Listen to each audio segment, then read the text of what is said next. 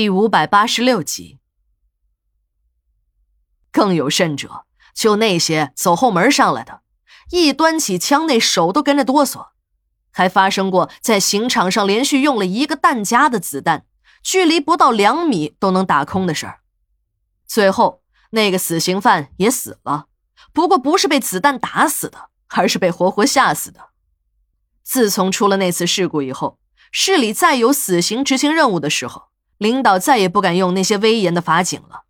因为他们都知道，那些个人那就是花架子，吓唬吓唬人还行，到了实战的时候那是派不上用场的。所以，这个本来是应该两家分摊，以法警为主的业务，全部落到了武警部队的头上。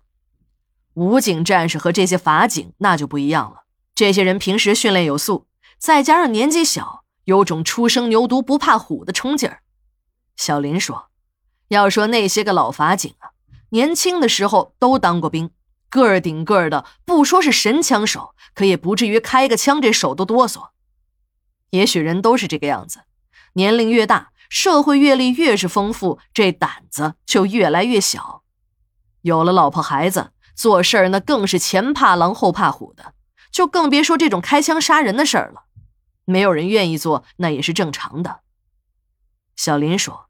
他也背地里打听过几个当法警的朋友，那些人说，不是他们胆子小，那枪毙完犯人后几个月都睡不好觉，总感觉有个鬼影儿在跟着自己，尤其是到了晚上，一个人走夜路的时候，那总感觉自己后面有一个影子在跟着。如果是一个人在单位值班，休息的时候连灯都不敢关呢，只要一关灯，那眼前全是讨命的冤魂。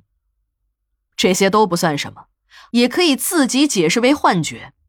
最严重的是，他们一个同事号称自己胆子大，连续的干了好几次，还替别的同事毙了两个。有一次，这同事一个人在单位值班的晚上，他自杀了。说是自杀，那只是对外引人耳目的一种说法，真相领导不让说，怕报道出去涣散人心。他们队里的人都看见了。这个同事死的时候，身上中了二十多枪，子弹经过检查都是从他自己的那把配枪中射出来的，而且是枪枪致命。说自杀根本不可能，一个人向自己的要害部位连开二十几枪，即便是真的有这种二十多枪都打不死的人，但一个弹夹里只有几颗子弹，怎么换子弹呢？根本没办法解释。警察调取了法院大楼里的监控录像，结果是，密布的摄像头连钻进来的老鼠都拍得一清二楚的，就是没有发现有人进出的痕迹。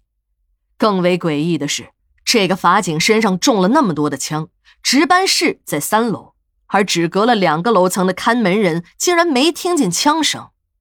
据那个看门人回忆，他有些失眠，整晚整晚的睡不着觉。那天晚上，自己一直在看电视，电视的声音开得很小，也就是解个闷儿。如果有枪声，他一定能听见的。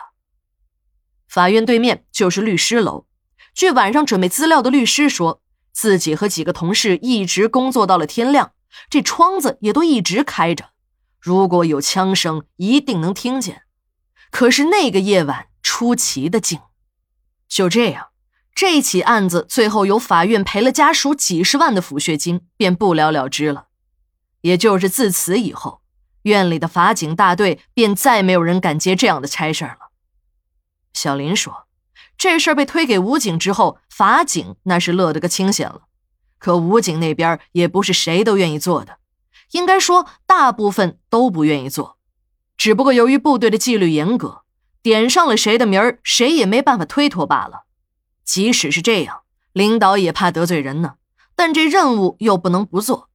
随后，大家采取了一个最公平的做法，那就是每次有了任务就抓阄，谁抓阄抓到了，就怨你自己个人运气不好，和别人就没有关系了。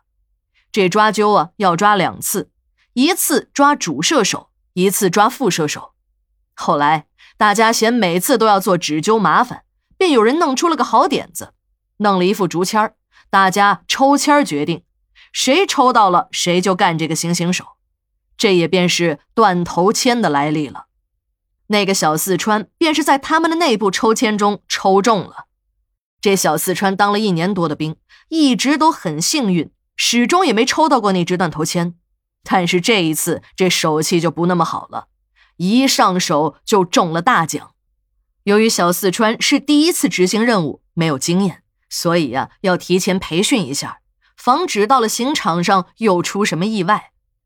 幸好小四川的一个老兵老乡抽中了他的副射手，这个老兵的手气一直不怎么好，两年里连续抽中了好几次，是他们队里有名的臭手。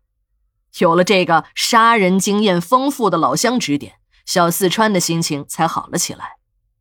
当我问小林关于子弹的问题时，小林一笑说：“这非常简单，不过也算是门学问吧。也许你们都知道，把子弹磨钝是为了降低子弹的运行速度，让子弹射进犯人的后脑之后，别从前面打穿出来。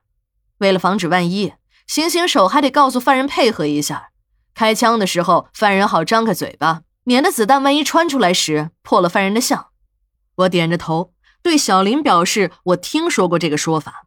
在刑场上也不止一次的见过，小林又说：“那是在以前，以前那都是普通的子弹，我们自己磨钝。现在行刑用的子弹那都是定制好的，只有在枪口顶住犯人的后脑时开枪，才具有致命的杀伤力。